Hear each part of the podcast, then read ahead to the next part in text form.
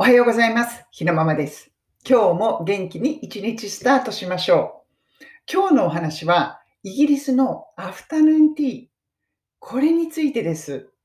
最近なんかイギリスの話がすごくしたい気分なので、やはりイギリスといえばアフタヌーンティーかなと思って、今日はそのお話をします。そして私のおすすめのあのロンドンにあるアフタヌーンティーの場所も皆さんにシェア、皆さんとシェアしたいと思います。そして動画の最後では便利に使える英語のフレーズをいつものようにワンポイントでサクッと皆さんとシェアします。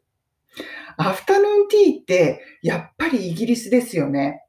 正直もうあのイギリスに住んであの在住在住在英20年になるんですけれども、イギリスの食事は正直言って美味しくないです。うん、かなりまずいです。でもアフタヌーンティーは、まあ、雰囲気もあるんですけれども、やはり美味しいんですよね。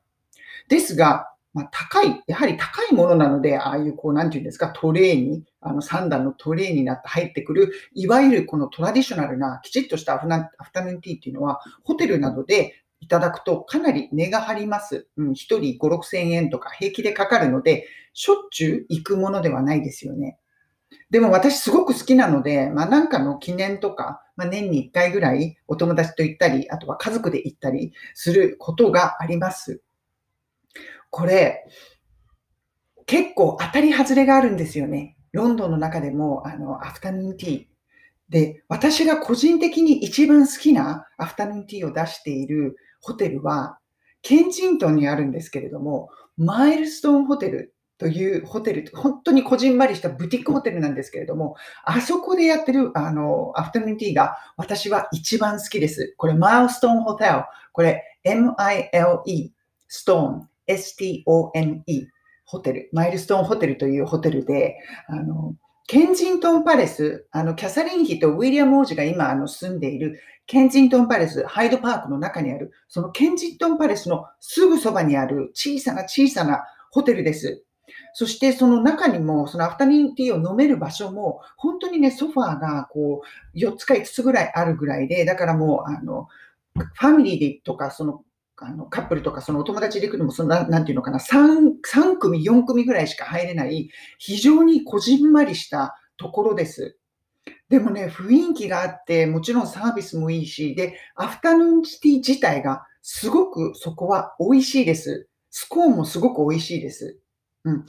ここね、昔から美味しいなと思ったんですけれども、3年ほど前に多分シェフが変わったんでしょうね。ランクがまた一段アップしました。前回行った時、かなり感動しました。もしロンドンで行くとしたら、よくロンドンだとリッツ、The Ritz とか、あの、ああいう大きい有名なホテルがやはりに皆さん行かれますよね。あそこ行くともともと予約取って、よく予約取ってもちょっと待たされたりとかして、結構こう大変な、ガチャガチャして大変なことになっているんですけれども、個人的にはリッツとかよりもマイルストーンホテルの方が雰囲気もいいし、美味しいし、こうゆゆったりした気分で楽しい時間を過ごせるんじゃないかな。私の個人的なおすすめです。プラス何がいいか。まあやっぱり行くんだったらせっかくあのトラディショナルなアフタヌーンティーを頼み、プラス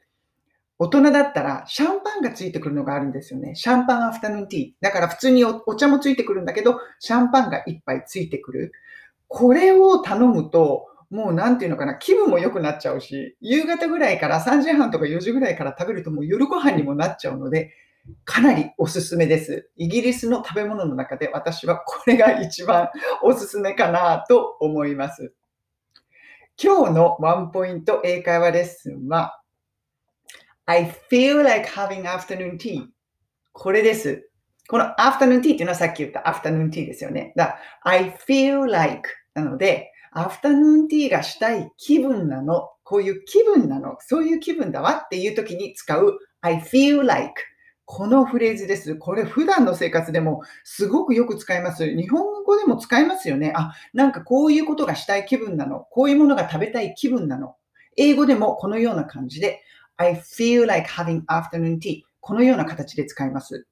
で、I feel like having afternoon tea まあ同じ意味合いでも I feel like going for afternoon tea こういう言い方をしてもいいですよね。I feel like going 行く、行きたい。まあ、アフタヌーンティーに行きたい気分だわ。まあ、意味としては全く同じですよね。ここで気をつけなくてはいけないのは I feel like ここはあの普通に I feel like でいいんですけれども、その後に来る動詞 having とか going は ing になります。